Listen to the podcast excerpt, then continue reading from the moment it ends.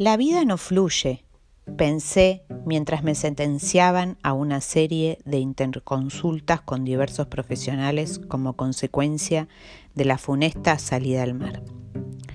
Uno de los ejercicios consistía en aislarme en su cuarto con un espejo y mirarme durante horas para, al final, poder decir que veo.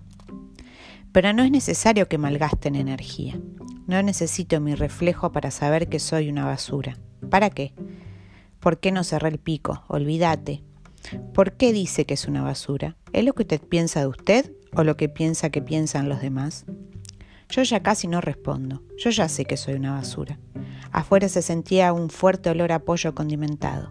Después verían un film de relaciones humanas para terminar en cine debate. ¿Extraña a los suyos? preguntaron. Y yo tenía la cabeza dentro de un tanque de agua y veía a mi hijo con cara de niñito, los cachetes sucios, el culo rojo y el pelo rubio.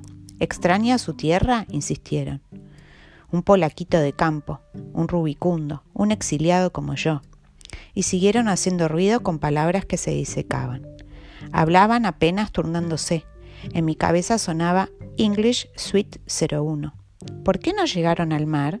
insistían. Es simbólico, ¿no le parece? ¿Por qué no se animaron a concretar? Y yo me vi con mi mallita, mis dos puntos rosados al viento, la vagina arenosa, los ojos macilentos de mis tres años. ¿Tendrá que ver con eso? pensé. Pero no les di ni un dato. Si quieren analizarme, que lo hagan sin pistas.